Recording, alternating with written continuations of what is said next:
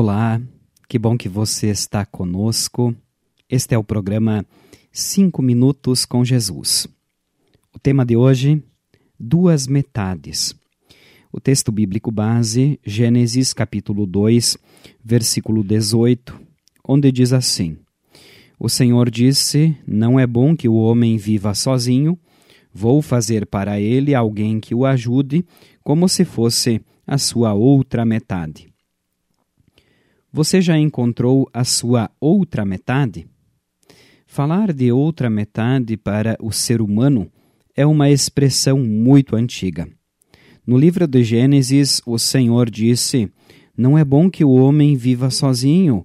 Vou fazer para ele alguém que o ajude, como se fosse a sua outra metade. Ou seja, é um reconhecimento muito antigo de que o ser humano não existe para viver sozinho. Ele precisa de companhia. Deus criou a família para que as pessoas vivessem juntas e a raça humana continuasse. No entanto, a experiência mostra que, apesar de o ser humano ser um ser social, a vida em família muitas vezes é uma experiência difícil. Casamentos não duram a vida inteira Pais e filhos têm relacionamentos difíceis. Irmãos se desentendem. A Bíblia mostra que, logo após a queda do ser humano em pecado, os problemas da vida em sociedade começaram.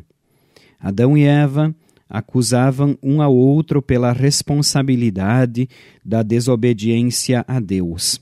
Caim matou seu irmão Abel. Desentendimentos passaram a fazer parte da experiência humana.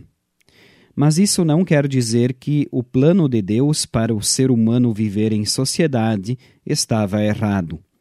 Viver em família continua sendo uma benção. Em família, a pessoa encontra amparo.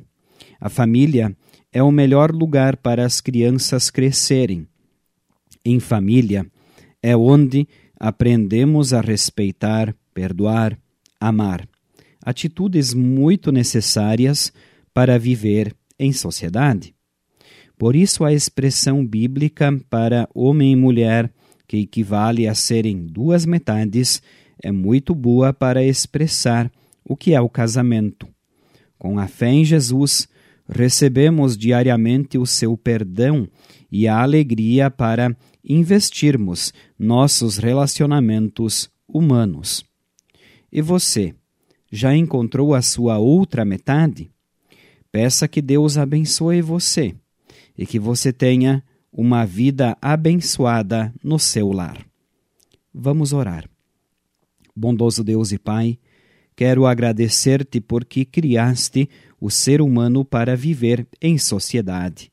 Faze com que minha casa seja um lugar de paz, amor e harmonia. Em nome de Jesus. Amém. Estimados ouvintes, estamos chegando ao final do nosso programa de hoje.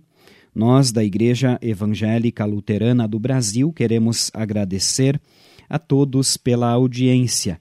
Desejamos que o Deus Eterno abençoe e guarde a cada um neste dia e sempre.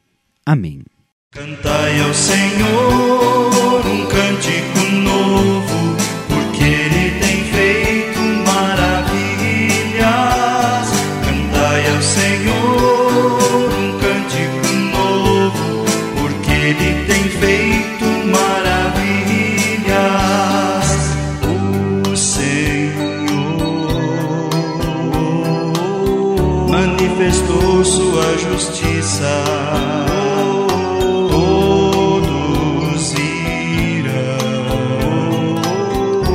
Salvação de nosso Deus.